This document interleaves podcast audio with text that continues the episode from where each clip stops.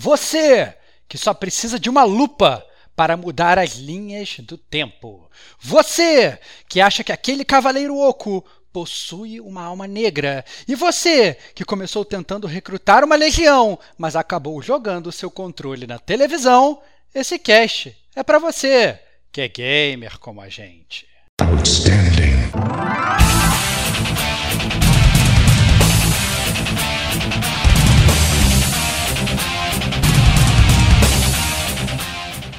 Rodrigo Estevão. Seu personagem ele fica concentrando um punzinho ali e quando ele solta o peidinho ele se cura.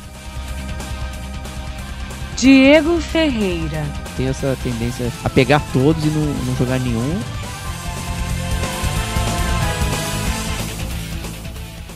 Kate Schmidt. Só jogo com dois personagens, mesmo tendo 23.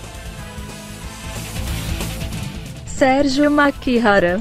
Ah, o seu roteiro, eu achei que ele é fraco, né? Este é o gamer como a gente.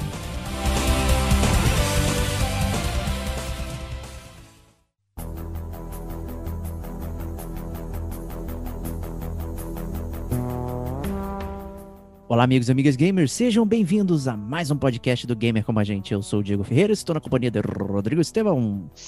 Salve, salve, amigos do Gamer Como a Gente. Sejam bem-vindos ao podcast gamer mais amado de toda a podosfera.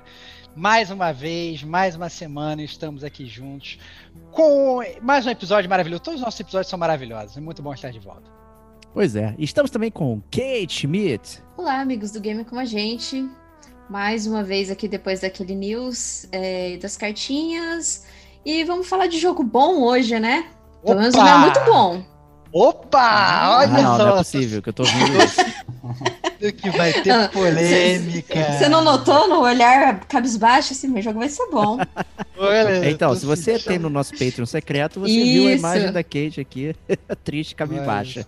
Cabisbaixo. Estamos aqui também com Sérgio Maquihara, o rei do horror. Seja bem-vindo. Olá a todos, aceitando mais esse convite para estar desse detonando agora e fugindo da regra, não estarei falando de nenhum joguinho relacionado a terror, suspense e afins. Ih, quebrou a regra. Então, ah, então automaticamente ele vai falar que é ruim, cara. É, Tenho certeza absoluta é a única disso, opção. cara. Só é bom se for de terror. Se ele não se cagou de medo, o jogo é ruim, cara. Essa é, é o, os últimos detonandos agora aí tem rolado desde recomendações, né, Stevox? Então conta é pra verdade. galera aí o que é esse programa. Então, esse programa é o programa do Gamer Como a Gente Detonando Agora, é o programa que mais remonta à nossa época de colégio né? Todo mundo se lembra, eu estava jogando videogame na época do colégio. Chegava no colégio e teu amiguinho falava: E aí, o que, você está detonando agora? E aí você simplesmente falava, passando de como era aquele joguinho que você estava jogando. Né? Você não dava spoiler, você também não entrava muito a fundo, mas você falava um pouco dele. Aquele teu amiguinho, ele ia escutar o que você falou e ele ia falar: Nossa, que maneiro! Ou ele ia falar: Nossa, que bomba! Então o objetivo desse jogo, desse jogo, desse podcast é exatamente isso. É definir, a gente fala um pouco dos jogos que a gente está jogando, vocês ouvintes vão poder escutar, vão poder se inspirar na gente ou não, né? Vão poder depois falar que estão jogando também ou não, ou que acharam ruim, ou que discordaram da nossa opinião, né? Então é um podcast muito aberto, onde a gente simplesmente fala um pouco sobre o que a gente está jogando. Lembrando que é, regras básicas não tem zona de spoilers, é, então é, e na verdade a gente não dá nenhum spoiler. Então vocês podem escutar tranquilos, ninguém aqui vai contar o final do jogo, né? Talvez o Diego ele resolva contar o final de algum outro filme, Exato. ou de algum outro jogo que não tá na capa, ele gosta disso, né? Vai dar um plot twist, sei lá, do Red Dead Redemption que nem tá aqui, não sei, alguma coisa pode acontecer, mas é, em teoria vocês podem escutar totalmente tranquilos que é, tá tudo seguro, não é isso, Diegão? O final do Last of Us é. Não, mentira, não vou falar. Olha, isso, gente. sabia, sabia, sabia.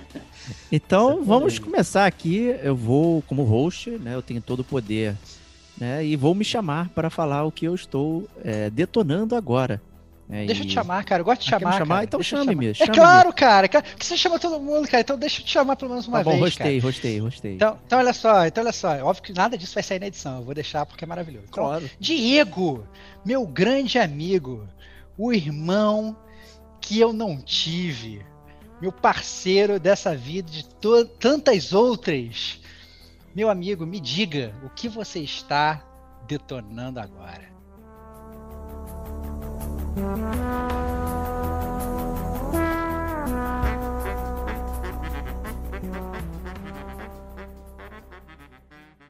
Você acabou de detonar o meu coração com, com- tantas Que palavras isso? carinhosas assim. Que delícia, cara, adoro. Quem tá me vendo no Patreon Secret tá vendo que eu tô completamente desgrenhado aqui, então o dia foi pesado hoje, então foi bom receber palavras É tão normal, calorosas cara. aí. É normal, cara. Todos nós, de vez em quando, estamos assim. E, então vamos lá falar de como reza a lenda. Eu sou o roubador, né? O ladino do Gamer Como a Gente. Eu vou falar de dois jogos aí, né? Pra Que surpresa.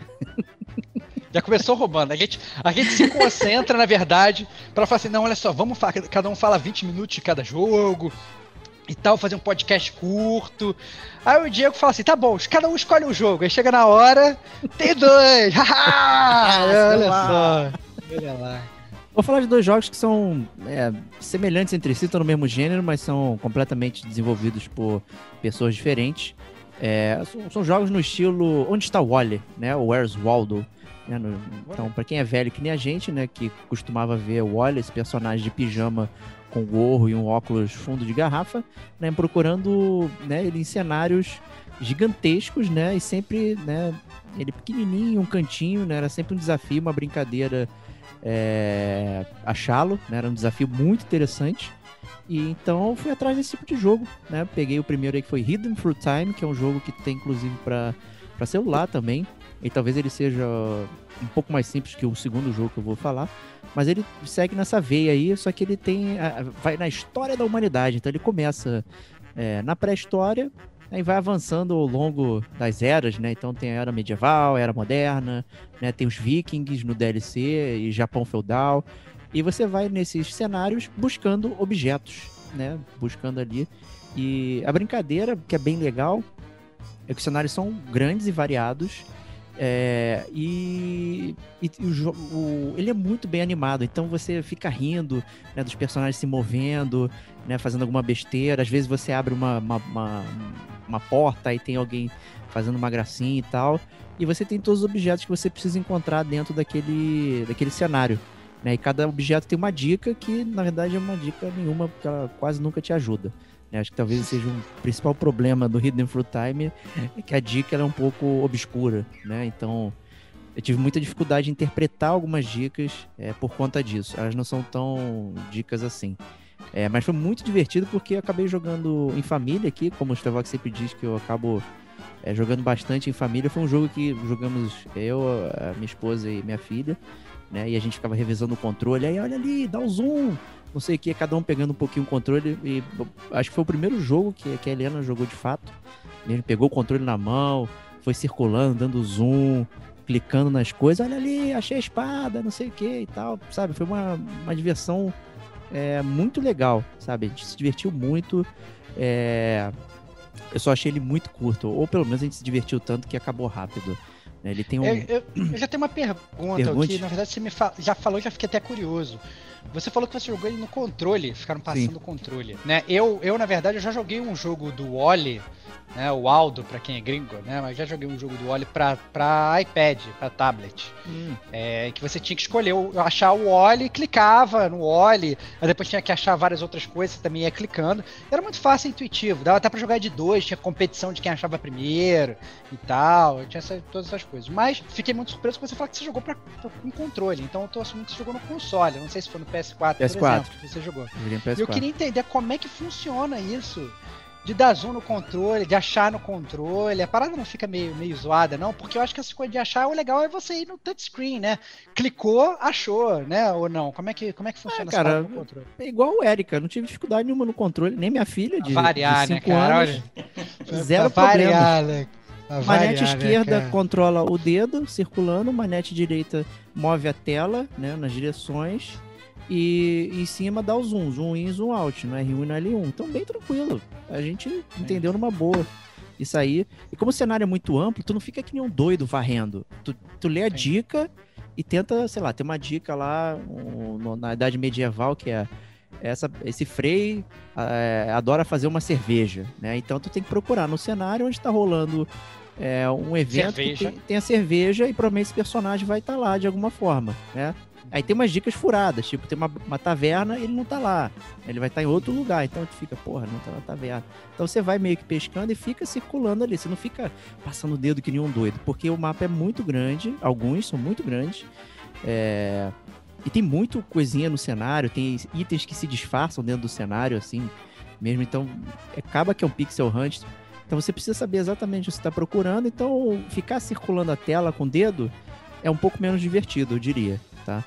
É, então foi bem tranquilo jogar assim. Tem um modo online, tá? Que é um- uma curiosidade que você pode fazer é, o seu próprio mapa e jogar o mapa dos outros. né? Então também é bem divertido, dá uma longevidade. Tem bastante conteúdo online para você brincar lá. Tem vários mapas.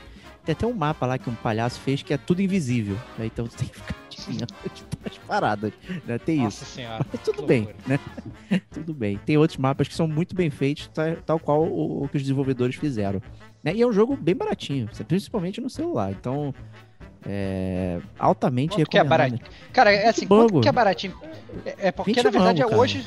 Ah, 20 reais, tá realmente 20 barato. reais. É barato, é barato Ah, mesmo. tá, tá. Não é porque quando a gente fala atualmente jogo barato, eu comprei o jogo na super promoção. Quanto você pagou? 200 reais, né? Os jogos hoje, Não, os jogos hoje são caríssimos, né? Tá complicado essa parada. não, pô, é barato, né?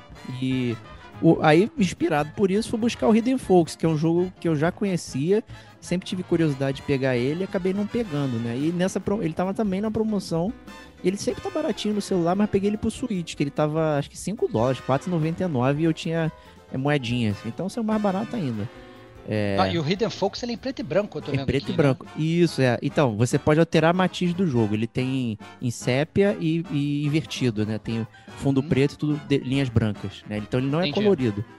É, então isso já traz um pouquinho de dificuldade, porque o cenário ele é, ele é nesse estilo monocromático, mas também é igualzinho, assim, muito bem animado. Só que eu achei as dicas perfeitas. Assim, acho que a- o, o tweak da. Acho que eles mexeram muito bem na dica, que você vai na dica, você sabe onde vai procurar.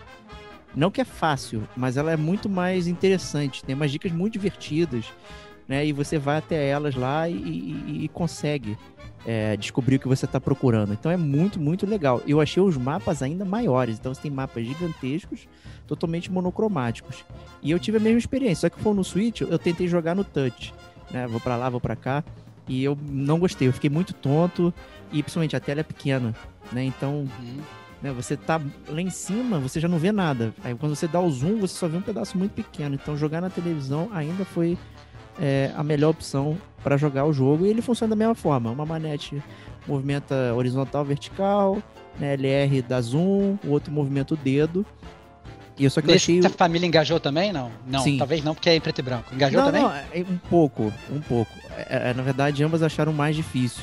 Né? A Helena Uhum. fica só correndo, vai aperta ali e tal, mas ela não tá mais prestando atenção. Né? E a Adriana Uhum. achou muito confuso, por ser preto e branco, é, não clicou com ela. E realmente é difícil você é, prestar atenção, porque tem muitos personagens iguais, né? Tem um detalhe mínimo que muda, né? Tipo, um personagem para outro é uma peninha no chapéu, né? Então, ou um Uhum. botãozinho na roupa. Então, então é muito difícil. É, Mas Uhum. tem umas paradas bem legais, tipo, é, você tá lá num camping, aí tá tocando música, e aí a dica é, ah, Martin é, fica dançando mesmo quando não tem música, né? Então você tem que ir num pedaço do mapa que tem uma caixa de som desligada e ver se alguém tá dançando. Então, às vezes tem a caixa de som ligada, você desliga a caixa pra ver se vai ter alguém pulando e tal. Então tem umas coisas muito Nossa. assim. Legal. Os, cená- os cenários eles são bem interativos, assim. O Bem outro, pelo que eu entendi, também era, né? Era. Então você abrir a porta e tal, não sei o Isso. quê. Mas nesse, na verdade, a interação faz parte do puzzle da parada, puzzle, né? Exatamente. tem- Entendi, entendi, entendi. Tem puzzle que você precisa interagir para poder descobrir o que, está acontecendo. É, inclusive, uma das fases do jogo é você levar um personagem de um lado para o outro.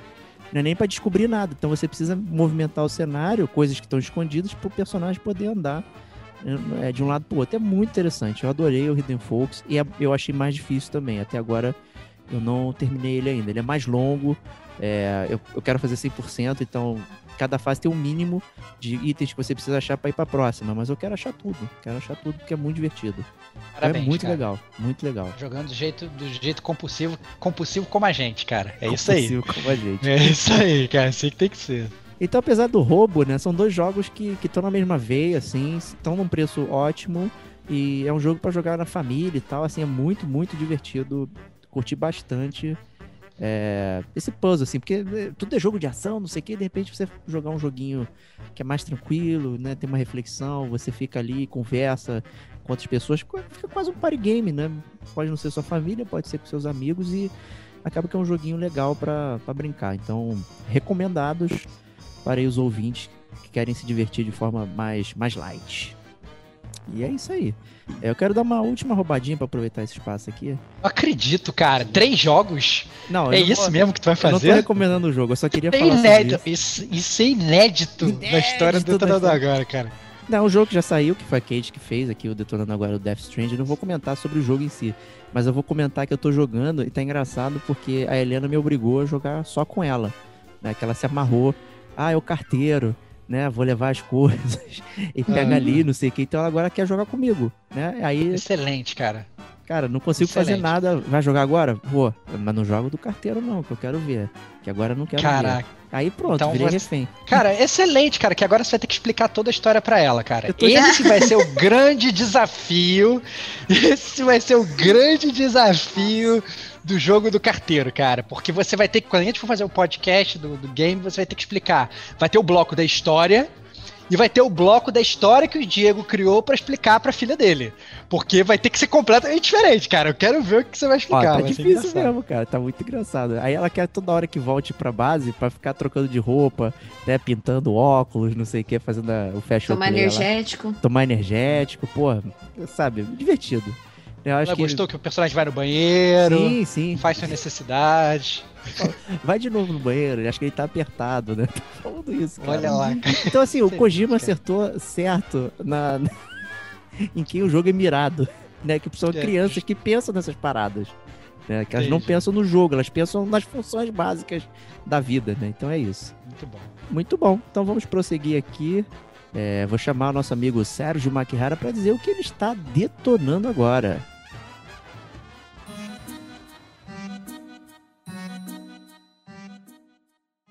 Ah, bom, é, no momento estou detonando agora né, o Timer Spinner, que é um jogo indie é, desenvolvido pela Lunar Ray Games, né, que vem de um crowdfunding desde 2014 e, na verdade, ele me chama muita atenção umas propagandas do canal da Sony pelo visual dele, né? Que lembrava uma mistura de Chrono Trigger, né? Com o Castlevania Symphony of the Night, né? Aí eu fiquei de olho nesse jogo e, claro, aproveitei uma oportunidade para pegá-lo quando entrasse em promoção, como ele vem estando esse ano, aparecendo em muitas promoções na PSN, ficando num preço mais acessível para o que eu quero desembolsar do meu que bolso, é né? O que, que, é preço acessível, Serginho? Vamos lá, de novo, a pergunta que não quer calar. É acessível que nem o Diego, 20 reais? É acessível sei lá. FIFA 21 que, do que... Digo 489. Exatamente, exatamente. qual, é, qual é o teu acessível aí, Sérgio? Por quanto então, você comprou essa parada? O acessível era mais na faixa do Digão aí, né? Na Steam ele fica de vez em quando a 18 reais, só que eu queria jogá-lo tanto no semi-morto aí, o PS Vita, mais o PS4, que quando você o compra, você tem as duas versões garantidas. Opa, na legal. sua conta que você comprar.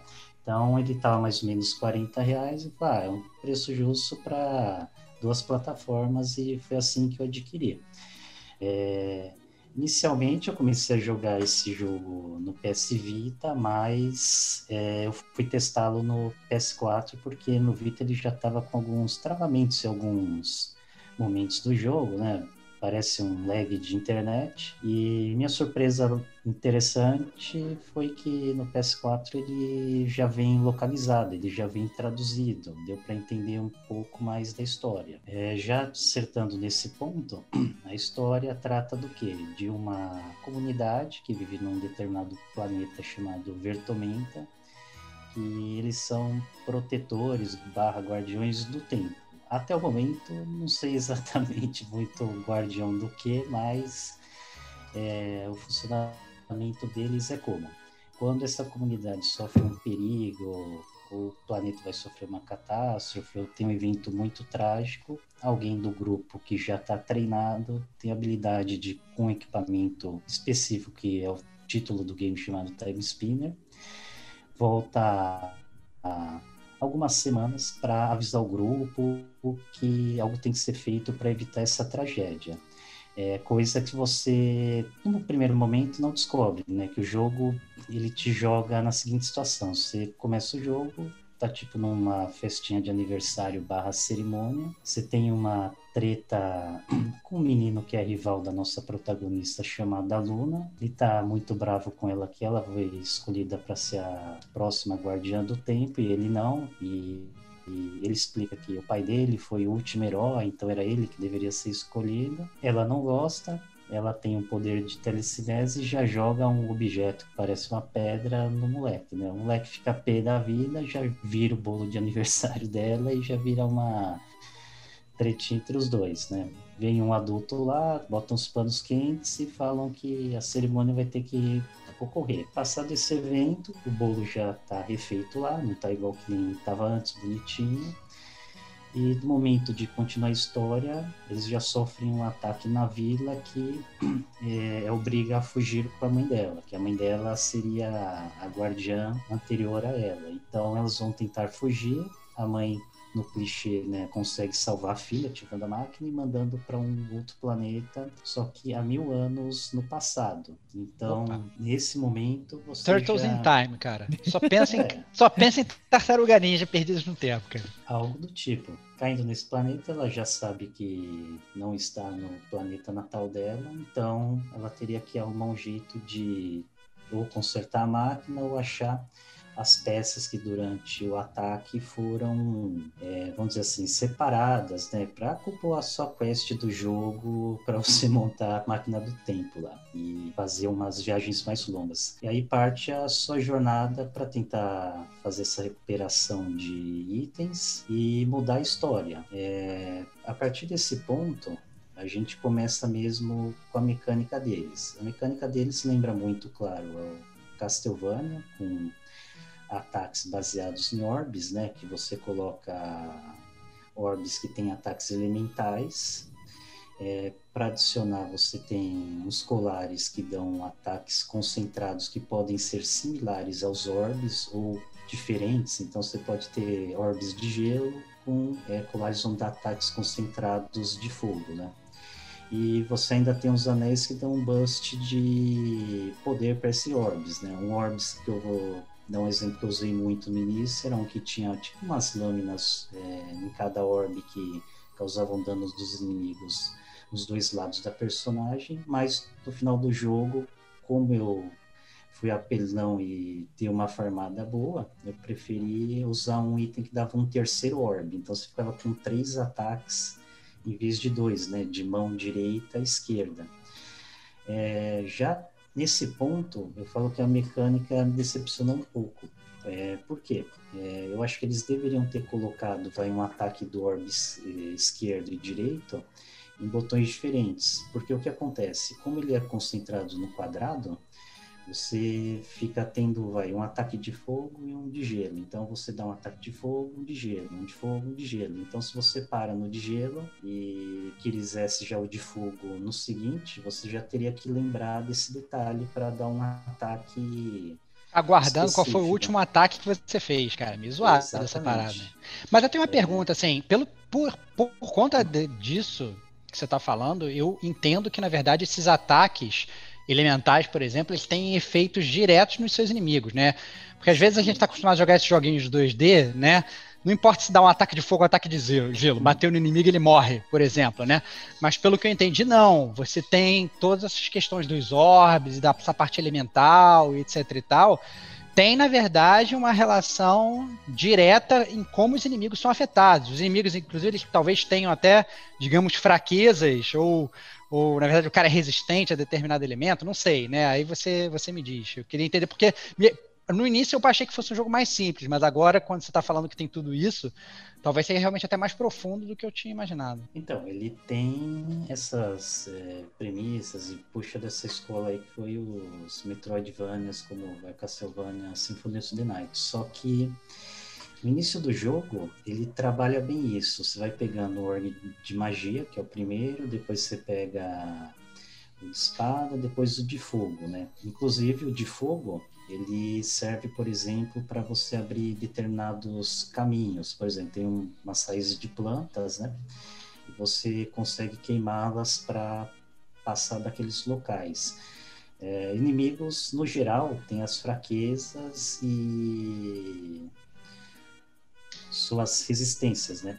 Isso até mais ou menos metade do jogo faz muita diferença. Só que é, conforme você vai evoluindo, que você aprende que tem que focar tudo numa arma que você gosta e não lembrar muito das outras opções, o jogo começa a ter uma dificuldade reduzida, porque mesmo que você enfrente bosses de áreas muito fortes, é, você vê que quanto mais rápido você tiver de ataque e potência, menor é o risco de você morrer. Aliás, esse jogo, tirando no final, é, poucas vezes eu acho que um player vai morrer no modo onírico, lá que é o easy, ou até mesmo normal, porque você acaba focando muito em uma arma. Eu acho que por ele talvez ser indie, eu acho que eles não tiveram tempo de fazer esse equilíbrio daí. É, a personagem também evolui como no Castlevania, tem o level dela. Um detalhe, é, tem familiares, e no jogo é igualzinho no Castlevania, Opa. você escolhe, vai um familiares, por exemplo, um robozinho, tem uma fada. É, Cada um, um com uma habilidade diferente, uma forma de te ajudar diferente, então, também. É, exatamente, um estilo de ataque e aparência diferente. Eu preferi usar uma fada porque ela recuperava o life, mesmo sendo mínimo, mas foi muito útil a você nunca morrer ou passar aperto nos chefes, né? Intenções. É... Bom, o que eu mais tenho para falar do jogo? Ah, o seu roteiro, eu achei que ele é fraco, né? Ele não é muito legal. Ele tem, assim, ao longo do, da história, uma subtrama entre o planeta que está te invadindo e te atacando. E durante a história você faz viagens no tempo e alterações né, de uma era do passado para ter influência no presente. E elas não são assim tão perceptíveis, impactantes, como foi em Chrono Trigger, por exemplo, né? É, suas áreas de warps entre os tempos funcionam da seguinte maneira: lembram muito Castlevania. Você vai em determinada salinha específica, você aciona o portal, só que você escolhe para onde você quer ir, tanto do passado do presente. Então você não tem uma limitação de, por exemplo, estou no canto inferior do mapa daqui, então eu vou poder ir só no canto inferior do mapa na outra era. E isso eu achei que já é mais um ponto para deixar o jogo muito facinho. É... Conclusões finais, né? É, o jogo está disponível para PS Vita, PS4, tá para Xbox, PC e para o Switch. O preço, né, varia desse 18 reais que você consegue achar facilmente na Steam até o preço que me fez quase cair da cadeira de 540 reais da versão do Switch. Que isso, cara? Não, não, é aí não, cara. Não, não, 540 reais não dá, não, cara. Não, aí tu tá brincando. Nossa, como assim? É, é indie? Que que é isso?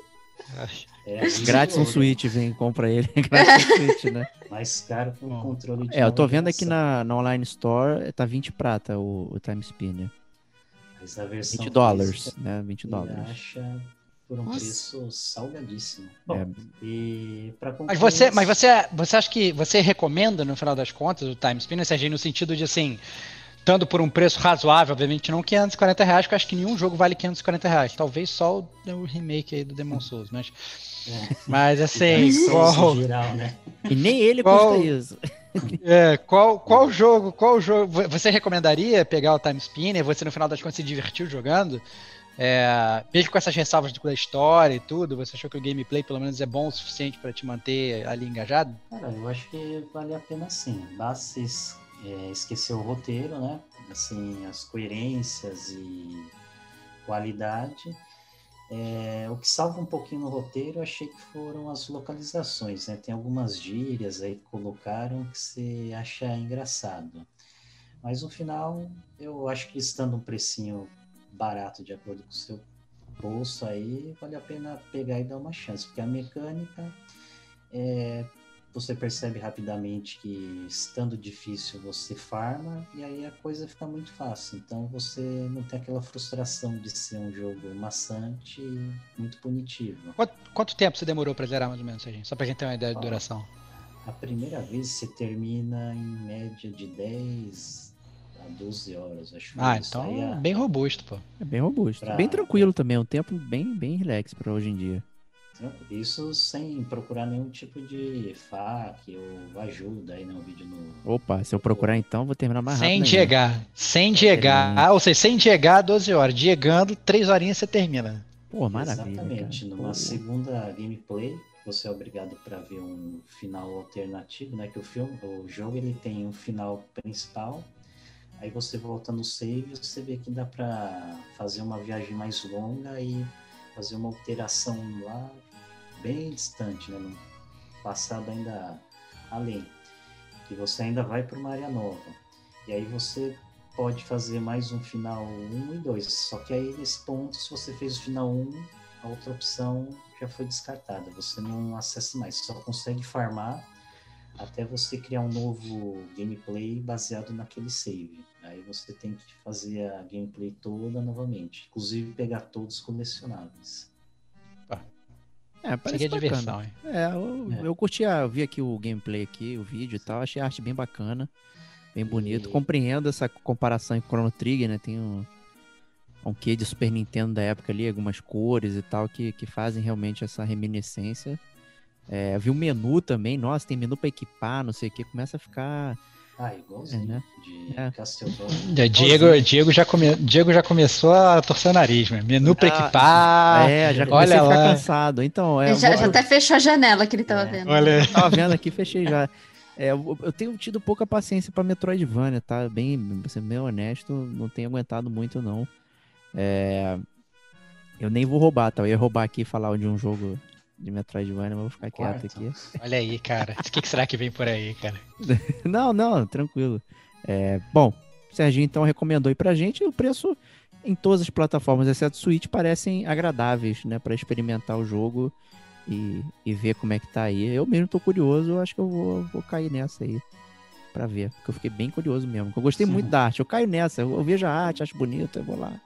E Vem a, a hora, publicadora fico é a Chucklefish, é a mesma é, do mais um Stardew da Chico Valley, Fish, né? é, e do mesmo. né?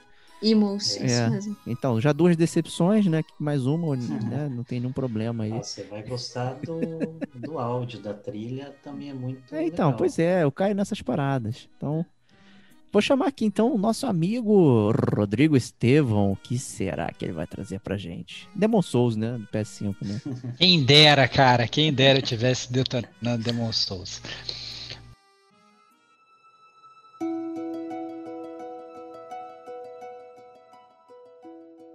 O jogo que eu tô detonando agora, na verdade, é um jogo de, de 2017, da, da Team Cherry. É, saiu para PC lá atrás. E depois em 2018 saiu para Switch, para PS4, para Xbox One. E por coincidência, ou talvez não tanta coincidência, ele é um dos jogos de graça na PSN Plus nesse mês de novembro aí de 2020. E o jogo que eu estou detonando agora é o. Na verdade, estou detonando agora, talvez pela segunda vez, né? Segunda vez que eu, que, que eu jogo. É o Hollow Knight. Né? O Hollow Knight é, é um jogo que, inclusive, eu fiquei bem dividido, porque eu já tinha comprado ele para Switch lá atrás, tinha jogado no início do jogo, tinha matado os dois primeiros bosses, e é bem verdade, apesar de todas as recomendações que todo mundo me fazia, eu tinha achado o jogo um saco. Eu tinha achado o combate meio bobo, eu tinha achado o controle meio zoado, e eu tinha prometido que eu ia voltar, mas uma promessa que eu já sabia que eu não ia cumprir. Essa é sendo, sendo bem sincero. mas é um desses jogos que a gente é, até pelo porque todo assim várias pessoas que eu respeito né a, a opinião a Kate aqui é uma por exemplo é, tinha falado, Só não, a é Kate, pelo maravilhoso visto, né? tal, não, sei o quê. não, o Davi, por exemplo, também falou. Eu gosto da opinião do Davi, apesar dele gostar dos jogos meio estranhos. O, o, o próprio Davi, ele também, o, mais gamer como a gente, eu próprio Davi também falou, não, é o melhor jogo 2D de todos os tempos e tal. E aí quando eu joguei no Switch, eu, eu achei, cara, eu achei um jogo meio genérico, né? Mas aí agora saiu de graça na Plus, eu pensei, por que não, né? É, a gente tem que dar a segunda chance para os jogos, né? E, e aí, para minha surpresa, eu não sei se talvez por conta do controle né? Quando eu joguei pro Switch, eu joguei ele no portátil. Eu não botei na televisão para jogar, né? Eu fiquei jogando deitado na cama, naquela manetezinha do Switch que vamos combinar, ela é bem, bem ordinária. Né? É, não me deu o trabalho de, de, usar o Pro Controller e botar na televisão. E a verdade é que jogar numa televisão grande com o controle do PS4 está fazendo total diferença para mim. Eu tô achando o jogo um jogo completamente diferente, né? Para quem não conhece Hollow Knight, ele é, ele é um jogo 2D, ele é um jogo de action adventure, né, de ação de aventura. Ele é Metroidvania, né? Opa. está, está, sendo, está sendo comum no, no, no, no, no Detonado Agora de hoje, né, essa expressão. Quem não conhece, na verdade, a expressão, né, Metroidvania é a junção de Metroid, Castlevania, né, e, e denota, digamos assim, um subgênero de, de, desses jogos de ação e aventura, né? Então é aquele gênero que você tem assim um mapa relativamente grande que vai sendo desbloqueado essencialmente a partir de exploração, né? Você vai ao longo do jogo ganhando habilidades que te permitem acessar partes diferentes do mapa, então você tem muito backtracking, né? Você vai para um lugar, pega uma habilidade, depois volta para aquele outro lugar, né? Uma exploração não linear. Você tem chefes opcionais, você eventualmente tem fast travel também, porque como o mapa é muito grande, não tem como você ficar indo de um lado até outro, né? Sem, sem um fast travel. Então o assim, é um gênero, digamos, muito muito conhecido, né? O combate em si do Hollow Knight, ele também não, não, não é muito conhecido de todo mundo. Assim, ele é um jogo de combate simples, de que você tem um botão para dar uma espadada, você tem um botão para pular, né, no início do jogo. E à medida que você vai jogando, você vai desbloqueando magias que vão acabar funcionando como os seus ataques assim de longo alcance e vai desbloqueando outras habilidades, né, de dash, de quicar na parede, né, de pulo duplo, essas coisas todas.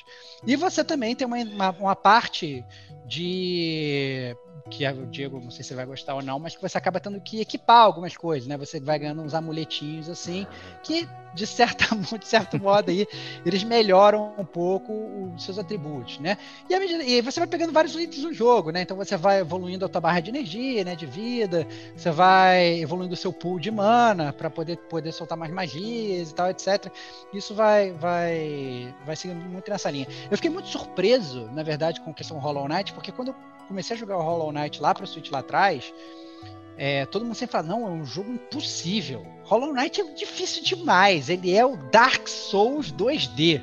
Uh. Eu falei, caraca, brother, esse jogo vai ser muito bom, né? E eu sou, eu sou muito fã de jogo 2D, 2D difícil, né? Então, eu já até falei aqui no Gamer com a gente do Rogue Legacy, que para mim é um, um, jogo 2D maravilhoso, é roguelike e tal, não sei o quê e me diverti muito e eu achei difícil e tal.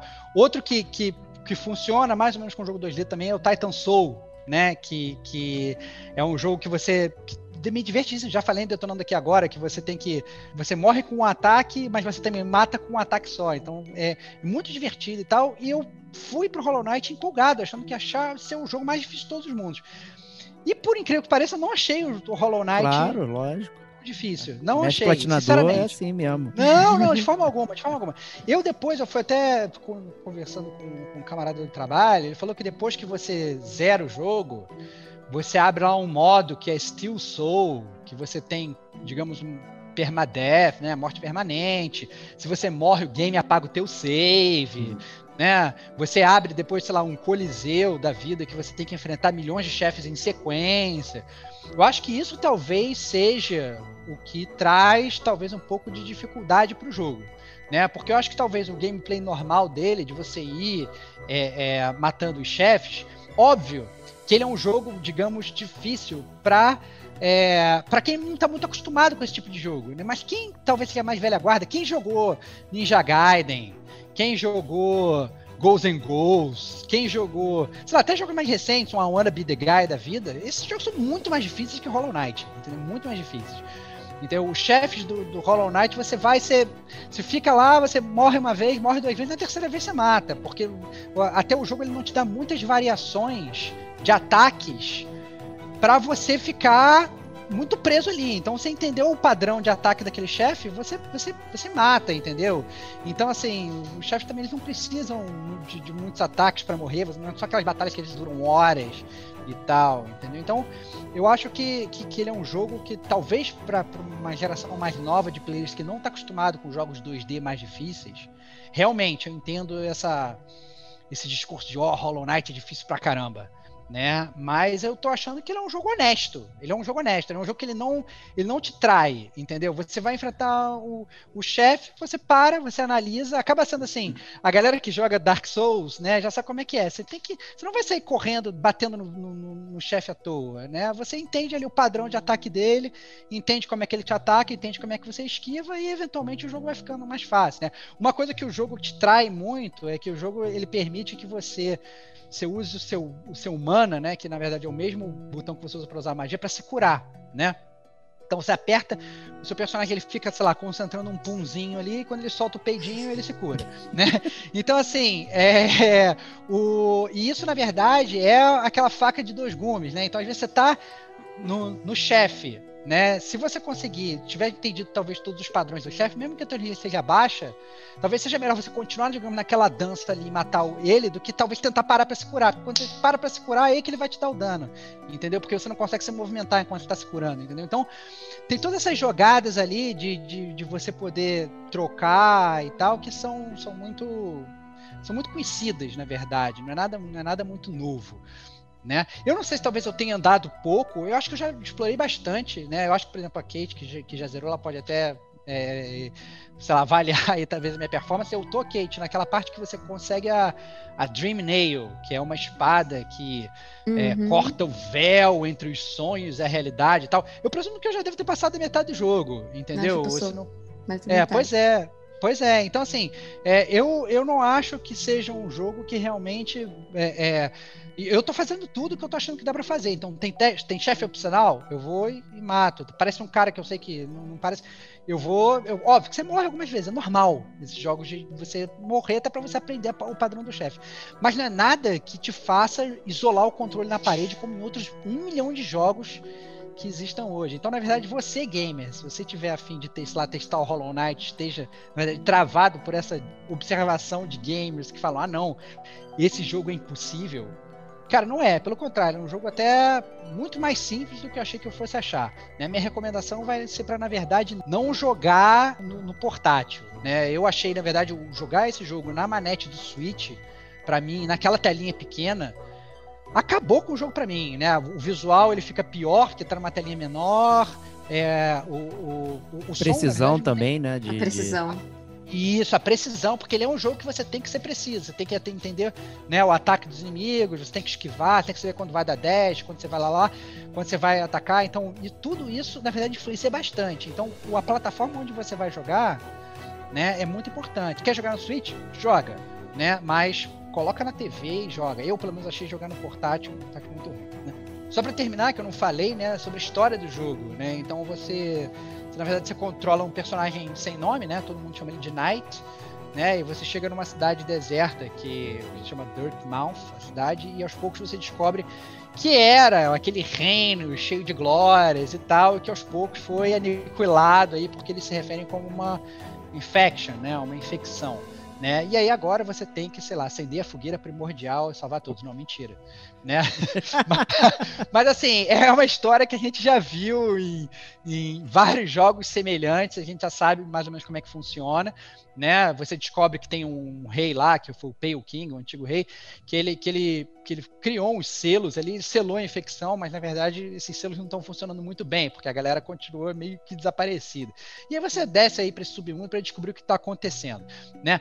A, a, a, uma coisa que talvez na verdade seja mais, mais complicada é que a história ela é só contada essencialmente através de diálogo. Então você não vai ter um negócio de texto para ler, como tem no Dark Souls da vida, que tem um item, você lê e você vai interpretando. Você tem algumas poucas cutscenes que aparecem, mas são realmente muito poucas. Essencialmente, você tem vários NPCs, que são as pessoas desse reino que você vai encontrando nesse submundo. E você vai, na verdade, é, é, tem muitas dessas coisas assim. Você encontra um, um, personagem lá, e aí você ele fala, valeu, tchau. Aí depois que você volta lá, ele não tá mais lá. Aí você vai para uma outra parte do mapa, você encontra com ele de novo.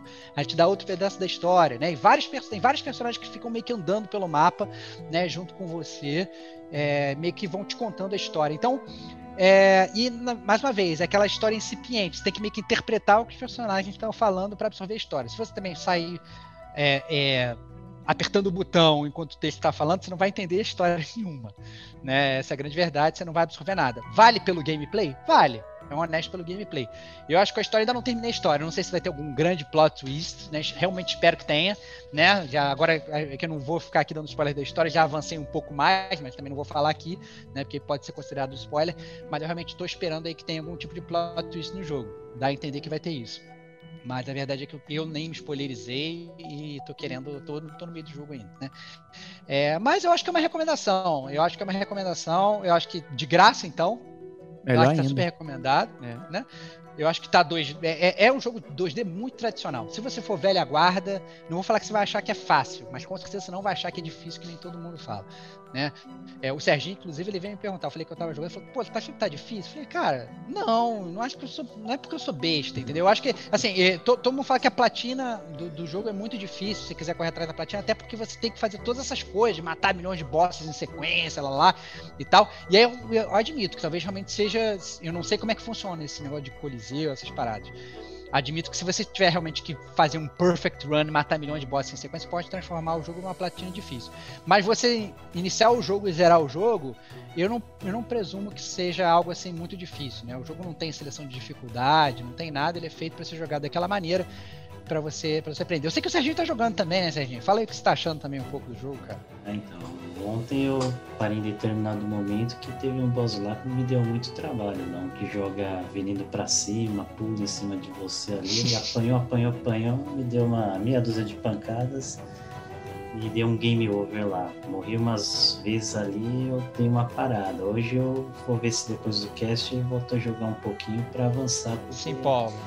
A mecânica dele também me viciou. Eu gostei bastante e tá sendo bem desafiador. Agora você tá me assustando aí, essa platina não para, hein? É, então, Ó, não, tem não um sei, 112% de, de completion rate lá para fazer.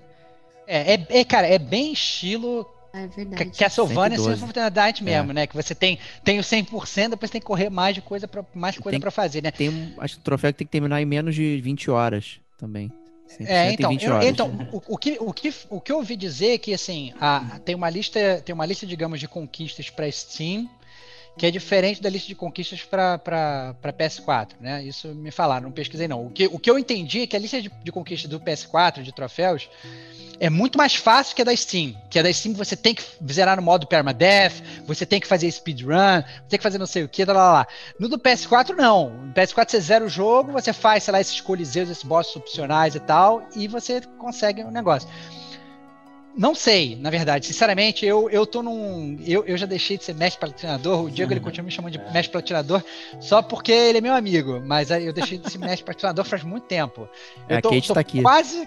É, a Kate, a Kate, a Kate Aqui. já, já- A Kate já, já, já, já, já me passou, já faz tempo. Eu já vi o, o troféu deles. Eu falo, não.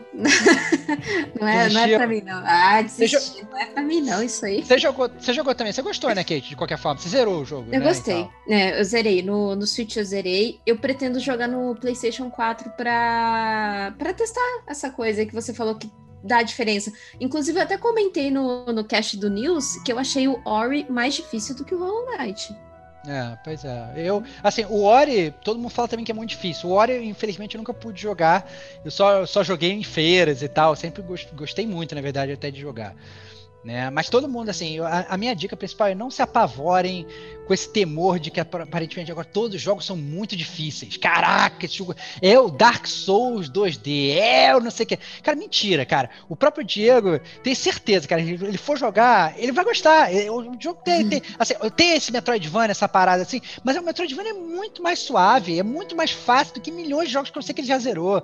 Entendeu? Você vai olhar, sei lá, Super Mario, Lost Levels e tal. Esses jogos são muito mais difíceis do que, do, do, do que Hollow Knight, entendeu? Então eu acho que é, é um jogo que de graça nossa, ele é suave, ele é de boa e tal. Só a minha única questão é que ele ficou insuportável para mim da primeira vez que eu joguei por causa do controle. E eu não tinha entendido que era por causa disso. Olha só como é que são as coisas, né? Às vezes a gente pega, digamos, a versão jogo por coisas que a gente não sabe o que, que é.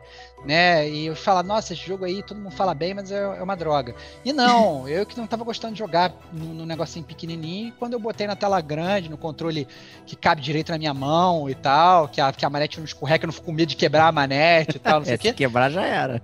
É, pois é, 600 imagina. reais. 600 reais pra comprar um controle novo? Tá, tô fora, tem que vender um rim? Não dá. Então, assim, jogando no, no, no PS4 achei muito legal e fica essa recomendação. Justíssimo. Não, eu já tô severamente convencido. Vou pegar pra jogar pra gente fazer um, um castão dele aí. É isso aí, cara. Todo mundo, ó, ó Terrinho já jogou, tá jogando, Kate já jogou, eu já joguei. Cara, eu- na boa, você vai pegar esse jogo, você vai passear, cara. Vai, vai por mim. Você já zerou jogos muito mais difíceis do que esse. Cara, tem save, é, tem save point, você salva, dá load, entendeu? Você vai lá, senta no banquinho, o jogo salva. Você é aquele negócio de você rebobina rápido. Você tem às às vezes você tem save point que você fala assim, pô, queria ter um save point. Quando você pensa assim, pô, devia ter um save point aqui, é, geralmente tem. Entendeu? É, não é um negócio assim bom que você bom fica, ah, design, então, né? é um bom design, level design é legal, né? Você tem, assim, até muitas coisas opcionais no jogo pra fazer. Eu, eu, tem- ele estimula realmente essa questão do backtracking, mas ele não é essa parada massiva.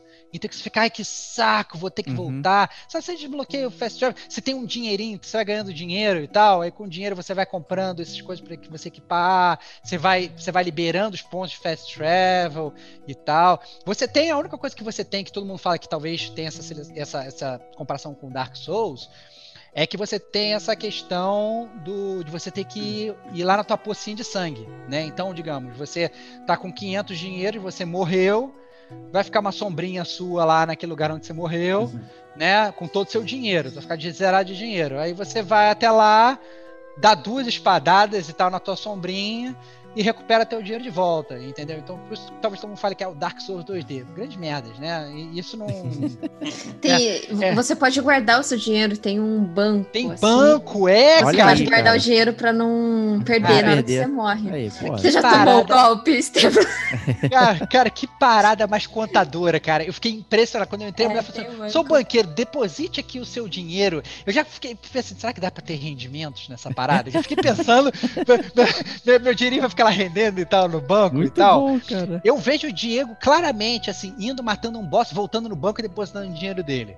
Aí dá save. Aí depois vai, re- ma- mata dois inimigos, volta lá e deposita o dinheiro dele no banco. Eu vejo claramente isso correndo, assim. Então, é, é, é muito de boa. Eu achei muito de boa e bem mais fácil é, do que a galera pintou antes, né? Eu achei que ia ser bem mais complexo, mas não, eu tô achando um jogo honesto. É assim, ele te dá as habilidades pra você jogar. Se você chegou no lugar, você vê que tá, tá, tá muito difícil, é porque não é pra ir por aí, entendeu? Vai para outro lugar do mapa. Tá complicado, tá achando que os inimigos estão te tão, tão meio complicados e tal, você devia estar pulando, poder pular e dar um dash por cima deles e tal. É porque você tá sem dash, você tem que pegar o dash. Então, a- a- você tem que entender que esses, esses é, é um, é um jogo que também funciona talvez meio Dark Souls nesse sentido de você chegou numa fase que tá meio complicado, não é por ali, entendeu? Abre teu mapa, entendeu? E vai pra outro lugar e vai pesquisando. É jogo de, de exploração, né?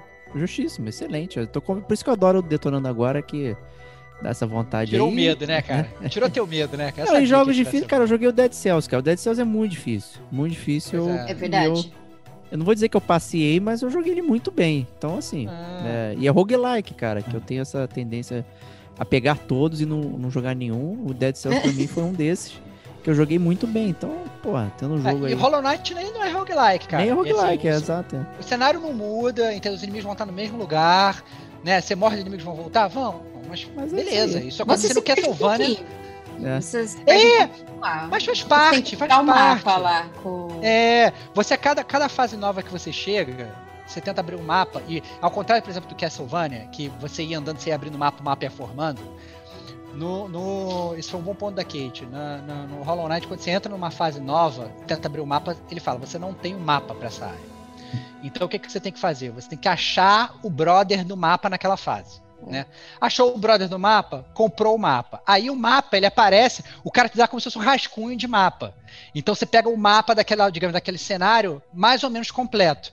E aí você, com base nesse rascunho, você aí sim começa a explorar e você começa de novo a, A completar desenhar. o mapa. Desenhar o mapa. É Aí depois você volta, você faz um fast travel lá, digamos, pro hub do jogo, lá pra cidadezinha, tem uma outra menina do mapa, e ela te vende coisinhas para incrementar o seu mapa. Então, por exemplo, ela te vende um pin que você tem que equipar para ver aonde você está no mapa. Isso eu achei Hum. muito louco. Ah, isso é Né? louco. Então, se você não tiver com essa parada equipada, você não sabe onde você está no mapa. Você tem que meio que ir, né, eh, pensando, né? Se você quiser saber onde você está no mapa, tem que equipar esse pin. Ah, você consegue outros pins para você falar, poxa, tem um pulo aqui ou uma porta aqui que eu não consegui abrir, preciso de alguma outra coisa. Você, ela, você compra com ela um pinzinho lá, você pluga ali no seu mapa um ponto de atenção para você voltar ali depois. Então, até essas coisas que às vezes tinham lá atrás, sei lá, do Castlevania, por exemplo, de caraca, onde é que era aquela porta que eu queria abrir? Você não tem essas dificuldades, porque o jogo ele é todo interativo nesse sentido, ele te ajuda, entendeu? Ele, Qualidade de vida que chama. Qualidade de vida, é isso, é isso. Os caras eles colocam uma qualidade de vida ali pra você botar pontos de atenção e tal. Coisas relevantes. Tem algu- algumas coisas que elas vão sendo marcadas no mapa. Ele vira e fala assim: não, olha, compre aqui, digamos, o pin do save point. Porque cada save point que você sentar, ele vai ficar marcado no seu mapa automaticamente. Olha que maravilha. Você não tem que ficar lembrando onde tinha o save point. Quero. Então, assim, é, é, é muito de boa, né? É, pra galera que gosta de farmar, não acho que é um jogo que precise farmar, né? Mas às vezes, até se você quiser farmar, você pode farmar. Sai, mata o inimigo, pega dinheiro, volta. Sai, mata o inimigo, pega o dinheiro, volta. Save, save, save, ganha um bando de dinheiro, vai lá e compra tudo que você precisa comprar. Precisa fazer isso? Até agora eu não achei que precisa fazer isso. Porque o jogo é muito suave nesse sentido. Mas até pra galera que gosta desse negócio de ficar farmando e perder horas numa tela só, você consegue fazer também. E daí teve uma hora que eu queria, na verdade, comprar um item que falei assim, cara, eu quero desbloquear o Fast Travel. Que tá aqui, eu não sei como é que vai ser essa fase. E eu tinha, sei lá, 50 dinheiros para desbloquear a 100 dinheiros. Falei, cara, desculpa, vou farmar aqui 50 moedinhas e vou desbloquear meu Fast Travel. Matei os inimigos, fa- farmei e desbloqueei meu Fast Travel. Então, assim, eu acho que é, é- ele é um jogo que ele tem muito mais qualidade e, e muito menos dificuldade do que a galera pinta. Eu acho que a galera que não tá muito acostumada com jogos nesse sentido. Bom comentário, excelente. E eu deixo um, último comentário sobre Metroidvanias, que é a ironia do estilo ser cunhado dessa forma e não tem nenhum jogo Metroid ou Castlevania que seja Metroidvania hoje em dia, né? Então essa é, a- É, hoje É em ironia. dia, né? É, hoje em dia os Castlevanias não são Metroidvanias É. e, o- e os Metroids também não são Metroidvanias. É engraçado essa parada mesmo, né? Me divertido. Então fica esse recado aí. Obrigado, foi uma ótima experiência, curti bastante, vou pegar. Então vamos terminar aí com nossa amiga Kate, o que você está detonando agora.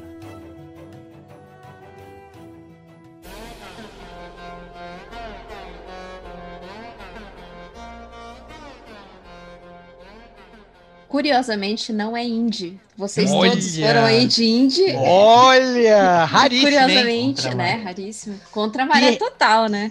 Por isso que eu fiquei por última. Se vendeu pros Triple A's. Olha, quem te viu, quem te viu. E pra Ah, pior empresa ainda, né? É, e quem tem Olha dinheiro aí. pra comprar esse jogo, hein? Olha aí, hein? Ubisoft, é, Bruce Wayne dos jogos. É, pois é. Mas estou detonando aí pra acabar com o sofrimento de vocês. Estou detonando aí Watch Dogs Legion. Opa!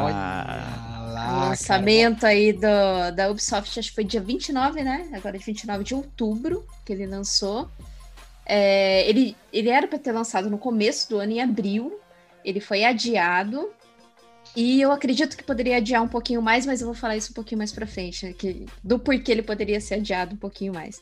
Enfim, o, a história do jogo, ela se passa em Londres, sabe? É uma Londres que tá bem diferente, assim, do que a gente conhece. É uma Londres bem utópica, na verdade, assim, futurística e tudo mais.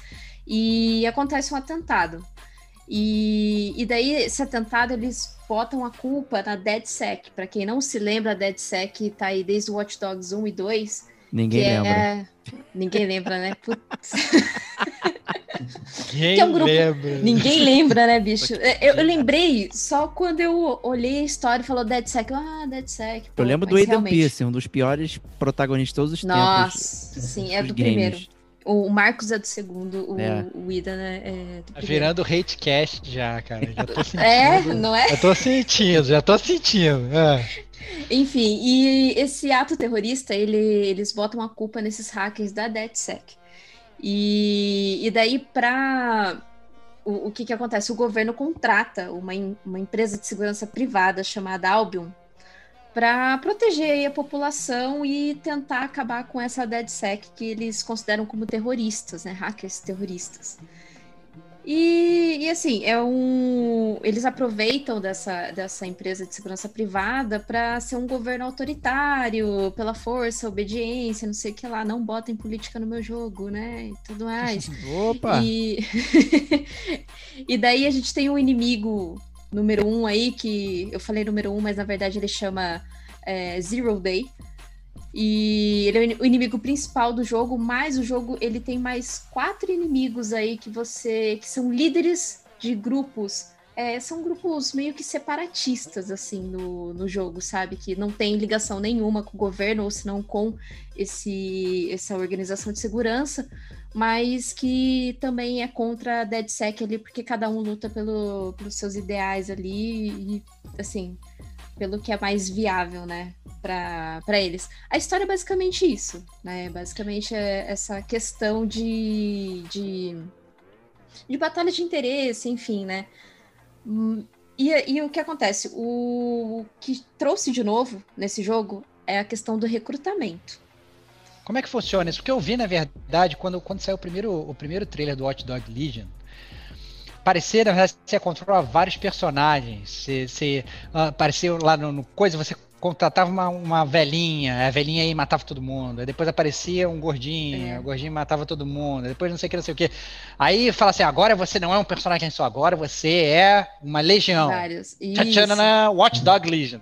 Então você vai controlar vários, vários, vários caras e tal, não sei o. Como- eu queria entender como é que isso se traduz, na verdade, Kate, pro teu gameplay, né? Assim, no teu gameplay não, até pra história, assim, você realmente controla vários personagens, você tem um personagem principal, você troca de personagem a qualquer hora, on the fly, ou você tem uma missão pra cada personagem. Isso que eu fiquei meio perdido, não me spoilerizei de nada, não tô sabendo se isso realmente funciona ou não. Tanto em termos de história como, como de gameplay, né? Não, de história você não tem um personagem principal, assim. Por exemplo, você é, começa com um personagem random. é, cada personagem tem habilidades específicas, né? Por exemplo, se você recruta um, é, um hacker, ele tem habilidades de hackeamento de vários itens ao mesmo tempo ali do mapa. Se você, você recruta um assassino profissional, ele vem com armas boas e ele tem habilidade de stealth. Então, assim, para recrutar é qualquer pessoa que estiver andando ali no mapa. Você aperta o L1, você vê o profile dela, o que que ela é, qual é a ocupação dela e as habilidades dela, skills dela. E, e daí você aperta o L1 para você recrutar de fato, né? Você aperta o R1, que aí você coloca lá na sua aba de recrutamento.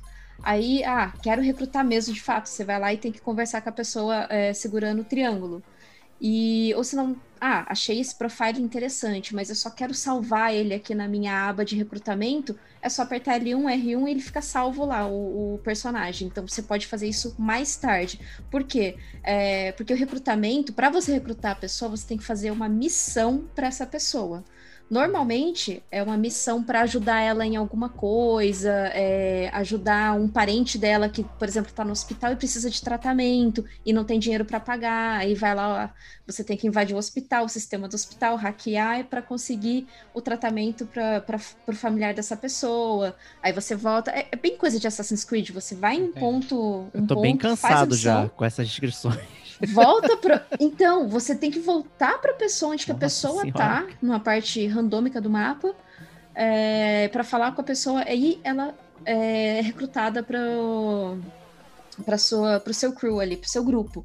Só que, por exemplo, se, e- ah, mas e se a pessoa morre? Ah, se ela, se ela morre, ela vai pro hospital e fica uma hora em, em, ali Em coma, sei lá. em coma, entubada. Que, nem você, que nem você jogando o jogo, tá em coma ali jogando o jogo. Entendi, entendi.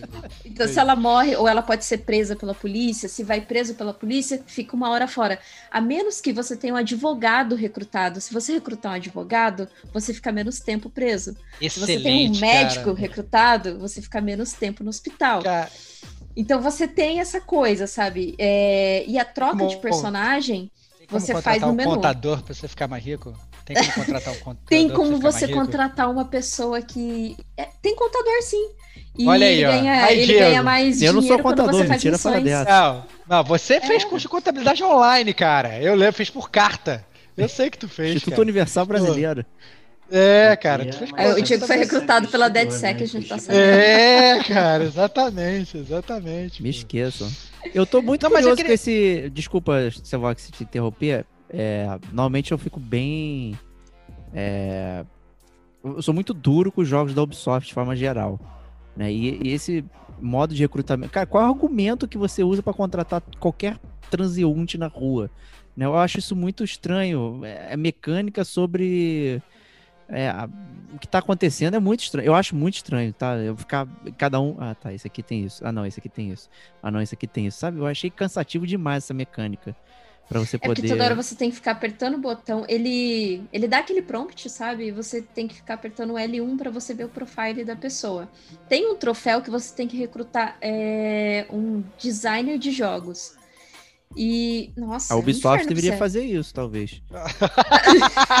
excelente, Nossa. excelente, excelente. Não, Muito porque, assim, Muito é- bom. isso me parece Muito uma bom. expansão do que tinha no primeiro Watch Dogs, que já era você ficar passando o Sim. celular e vendo, ah, fulano, é, sei lá, pula cerca, né? Aí, a fulano tem mil reais no banco, né? E agora ah, tá isso não dá extrapolando. fazer mais. É, mas extrapolou isso pra, tipo, vamos bater um papo aqui e você vira um Hotline Miami, né? Porque você tem. Eu até achei essa curiosidade aí. A capa, né? Ter o cara com, com a máscara de animal, não sei o quê. Não sei se tentou fazer essa associação, né? Com o que acontece no Hotline Miami ali de uma forma direta ou indireta e tudo mais. Então achei essa mecânica muito cansativa. Eu sei que eu vou odiar, tá? Eu já tô cansado. Eu- eu de tenho- a minha pergunta é mais profunda do que isso, que assim, porque pelo que eu entendi é o seguinte, você tem a história, né? é, que corre de um lado, e ao mesmo tempo você tem que recrutar vários personagens para meio que facilitar você andar na história, porque você vai ter, sei lá, milhões de habilidades baseadas nas pessoas que você contrata. E essas missões, aparentemente, são missões que para de recrutamento são missões super vazias. Você foi lá, comprou uma bala, deu na, na, na- boca da criança, a criança é, entrou, entrou pro teu time, né? Ou seja, na verdade você não tem realmente uma conexão entre as, as histórias dos personagens que você controla, digamos, da sua legião, com a história do jogo. Né? Ou seja, na verdade você não tem profundidade nem de um lado, nem do teu personagem, digamos, do que você controla, e nem daquele ambiente que você está vivendo. É isso que está me parecendo. Porque a partir do momento que você não. Se você não é um personagem interessante, talvez você nem tenha essa inserção né, na, naquele ambiente ali, né? Como você falou, você começa controlando um personagem randômico. Isso é meio estranho. Se você, digamos assim, se você cria um personagem que não fala, que vai ser ele durante todo, porque na verdade o, o, o desenvolvedor ele quer que você se projete ali naquela, naquela persona e tal, beleza, isso eu entendo. Agora, se você na verdade tem um milhão de personagens que na verdade não querem dizer absolutamente nada, você tá na verdade é como é, é assim, parece que qual a diferença entre você ter um milhão de personagens, digamos, na sua legião, ou você ter, na verdade, um personagem que tem uma árvore de habilidades que faz aquilo tudo? Você tem uma árvore- de habilidade de advocacia, uma árvore de habilidade de contabilidade, uma árvore de habilidade de- aí, de pra quem hacker. o podcast. é, de hacker e tal. não. Pra mim, não vejo, não vejo muita diferença, entendeu? Eu acho que. Eu Eu tenho não a sei, eu posso resposta. estar. Eu posso Eu estar sendo totalmente crítico. Então, mas calma aí, calma, calma. Antes eu quero que a Kate, que a Kate fale assim. Como que essas duas coisas se conectam na história ou elas simplesmente não se conectam? Porque pra mim parecem coisas Não, a, a conexão na história é que, assim, Londres, é, pela situação que tá o Londres, é, as pessoas elas estão revoltosas com o governo. Elas, elas estão, assim, cansadas, de certa forma, porque o que acontece? Elas estão perdendo o emprego delas para máquinas. Né? Porque o que acontece é, foi contratada essa empresa de segurança, só que eles são muito mais baseados em drones, em robótica, em coisas mais futurísticas é, dessa maneira e, e, as pessoas elas estão perdendo o emprego delas, elas estão numa situação um pouco mais pobre e o que dá de certa forma um certo levante para elas serem contra a, a, essa essa sim essa atitude né do, do governo. Então governo. aí o que que acontece? Por isso que criou-se esses grupos separatistas que eles eles se aproveitam dessa, desse tipo de oportunidade, de fraqueza das pessoas, para, de certa forma, também recrutar. E também ter, assim, ter grupos mais fortes ali na cidade para tentar um certo domínio na cidade, sabe? Então é, é mais nesse sentido. E você, quando você pega o profile da pessoa, tá lá escrito, ah, às vezes tá escrito assim, essa pessoa não gosta da DeadSec, porque é, o pai, ou o irmão, o primo, não sei o quê, é, foi atacado, atropelado por algum agente da DeadSec, sabe? Então ele não gosta. Aí às vezes você pega lá no profile, ah, essa pessoa não gosta é, do governo, ou se não daquele. Nossa, até esqueci da, da Albion, que é aquela empresa de segurança, por isso e isso motivos. Então ela é mais fácil de ser recrutada. Tem uns que estão em verdinho que, que o, você consegue recrutar assim, meio que de cara, porque eles já são pendentes a, a gostar mais da DeadSec mesmo pela situação que tá do governo meio, meio bagunçado, sabe? Entendi. Então, é, tem essa ligação de história com as pessoas. Agora, com essa, essa coisa de habilidades, de certa forma, comigo, por exemplo, eu só jogo com dois personagens menos, mesmo tendo 23. É, eu só jogo com dois. 23, porque... é a maior pare de todos os tempos de RPG, né? 23.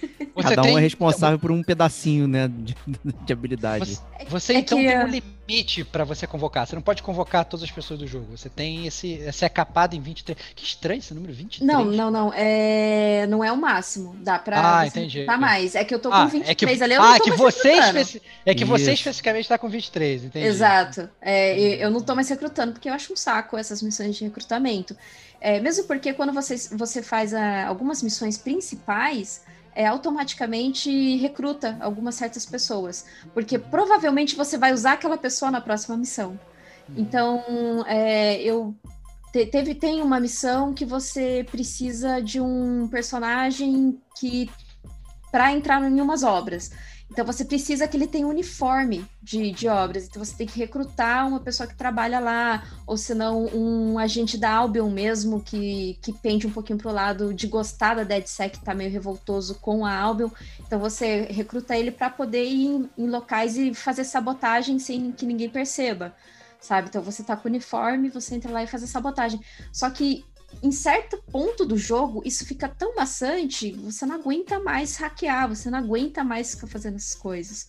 É, esse que é o problema das missões, elas são muito vazias mesmo, porque é uma repetição. Você já faz isso para recrutar, você já faz isso para main, main as, as, histórias principais e para para side quests, você fica cansado, você não sabe, tipo, ai, nossa, por que, que eu ainda tô jogando?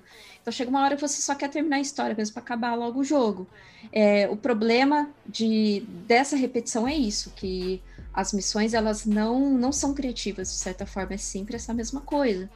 E, e daí tem habilidades, a árvore de habilidades que são são separadas Olha. aí acho que são duas ramificações, né? Que são habilidades passivas e aquelas habilidades mais ativas que, que, por exemplo, tem uma habilidade em específico que você consegue ativar que você fica invisível. E cada habilidade tem três níveis ah, de não, up. gente do céu, cara. Pelo amor de Deus. tô vendo o Diego morrendo aqui. Não, eu tô poucos, morrendo cara. mesmo. Eu tô morrendo mesmo. E esse nível de up é essa coisa, por exemplo, a habilidade de ficar invisível. Ah, se eu tô no nível 3 de up dessa habilidade, eu vou ficar invisível mais tempo. Então, assim, é cansativo esse tipo de coisa, sabe? E, e, também tem desbloqueio de armas de choque, né? São as armas que você consegue editar nos seus personagens. Agora, armas de. Armas de fogo mesmo, você só vai ter em certos personagens que você recruta. Por exemplo, pro assassino, pro agente secreto. O assassino, eu jogo muito com o assassino, porque ela tem uma Desert Eagle, que eu gosto bastante de jogar, e um fuzil G38 que eu usava no Division. Olha aí, olha, olha aí. Lembrando olha os aí. tempos. Lembrando os tempos, então eu, eu jogo muito com ela, porque eu gosto das armas que ela tem, ou com o agente secreto, porque ele tem a, a pistola com silenciador. Então me ajuda muito em missões mais stealth. Mas eu, eu fico só alternando entre, entre esses dois, né? O que, o que tira um pouco a. O propósito do objetivo jogo. O propósito do jogo, É. É, você tá lá. Exatamente. O jogo ele tinha que ter criado mecânicas pra você pelo menos usar a legião que você coisa. Ah, não, eu contratei. Pare- parece, assim, fazendo aqui um, um pequeno, um pequeno parênteses sobre um jogo que eu amo, que é o Final Fantasy Tactics. Parece quando você consegue pegar o Orlando lá, aquele bonequinho que. Ele. Cara, desculpa, quando você pega aquele Ele lá, você zerou o jogo. inteiro. Ele destrói o mapa inteiro com uma habilidade, entendeu? Então, assim, é, é meio complicado isso, né? Acaba sendo que parece que os desenvolvedores não entenderam o próprio jogo que eles fizeram, né, Kate? Uma falha de design meio zoada isso aí, né? A Kate É. acha que tá jogando Division, pelo visto. Por isso que ela tá se divertindo, né? Não, é- ela, é, eles têm mecânicas bem parecidas, como o cover que você pega, é, o X que você salta do, do cover.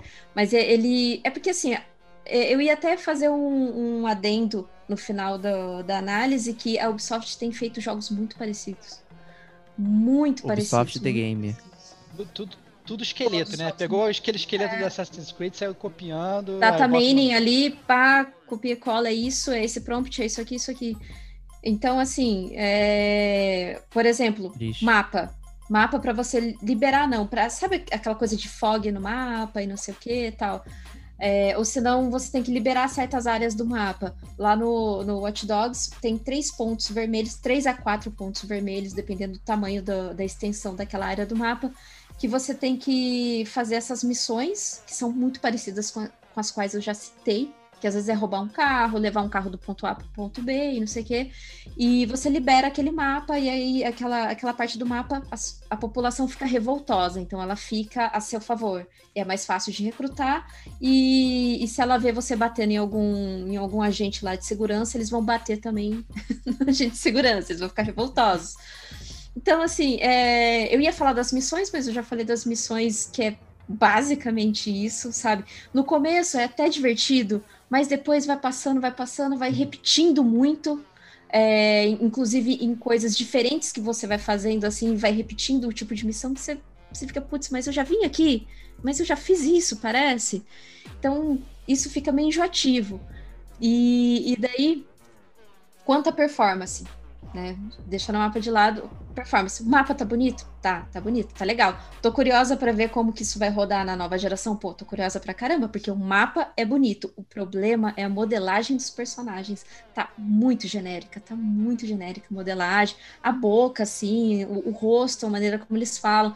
Não, não sendo, não querendo cagar a regra aqui e sendo chata de falar, ah, pô, Caga a regra. Caga Você a tá no regra. lugar certo. O lugar certo pra cagar a regra. Se você não vai cagar a regra aqui, vai cagar onde, pô? Quer cagar a regra, pô. o gráfico tá uma merda, não é isso, mas assim, pô, você tem um mapa bonito e você tem uma modelagem de personagem tão estranha, esquisita, sabe? Não, não, não tá legal.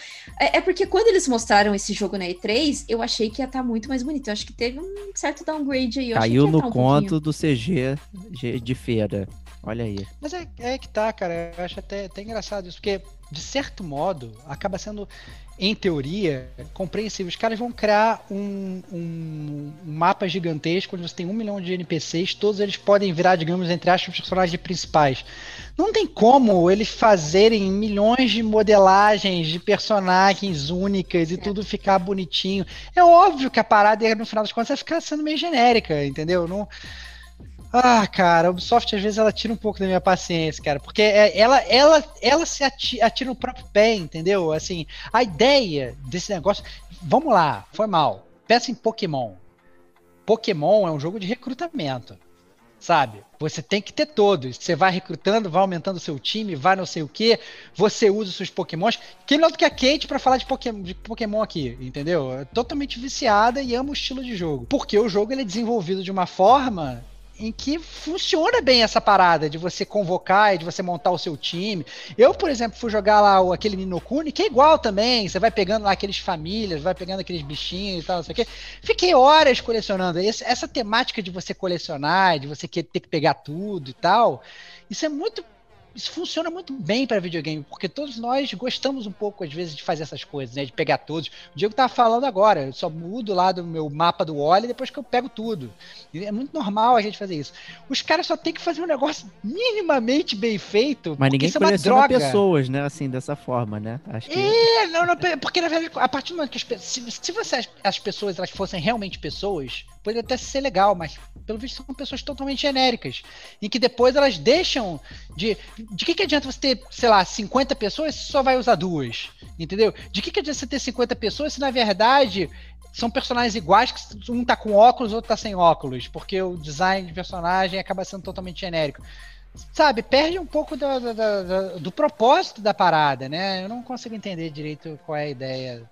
Que, que a Ubisoft toca. Fico decepcionado, na verdade, fico triste, porque eu acho que, por mais que o Watch Dogs não seja claramente o jogo preferido do gamer como a gente, para não dizer o contrário, né? É, eu, sinceramente, quando saiu esse trailer, eu falei, nossa, eles mudaram o jogo de alguma forma, talvez se torne realmente Sim. interessante. Mas não, eu acho que eles, eles conseguiram colocar coisas no jogo que tiraram o jogo, talvez, daquilo que ele era antes, né? Mas também eles não foram para onde eles queriam ir. Então ficou, na verdade, um emaranhado de ideias que talvez não esteja funcionando muito bem, né? Sei lá. Fico da vergonha ali da Ubisoft. Não, o Vergonha problema é também hein? é, É. que, falando em performance e otimização, o, o jogo crashou cinco vezes comigo. De Nossa. fechar mesmo, sabe? Ter Muito aquela bom. mensagem de reporte pra, pra, pra Sony e tudo mais. E loading também, mais de dois minutos. O loading. Então, assim, é, é- é o bem- famoso jogo Day One que. que, né, Por isso que eu falei, é, a questão do adiamento em abril, beleza. Poderia ter adiado um pouquinho mais pra frente? Poderia, mas eu acho que eles, eles nesse, nesse frenesi de querer lançar o jogo perto da nova geração, né, pra, pra ter bastante visibilidade, pô, mas lan- lança um negócio que tá crashando o videogame, que, que tem problemas de performance, sabe? Ah, é complicado. É, é, é para não dizer que, que é triste. Eu, por exemplo, eu tava no meio de uma missão, terminando a missão, crashou, fechou tudo, eu tive que começar tudo de novo. Então, assim, é frustrante. E Muito. cinco vezes, cara, cinco vezes, aí é, é de perder muita paciência. Mas é só, só para finalizar, que a minha impressão de Watch Dogs Legion, ele é divertido. Eu não tô falando ah, é o pior jogo. Porque assim, eu gosto de, de jogos de mapa aberto, não adianta. Ele é divertido, mas ele é divertido até um certo ponto que quando você começa a perceber que as mecânicas elas não funcionam tão, tão bem e, e conectadas criativamente com, com as missões, que fica uma coisa que você já jogou, parece que você tá repetindo a mesma coisa sem, sem objetivo nenhum.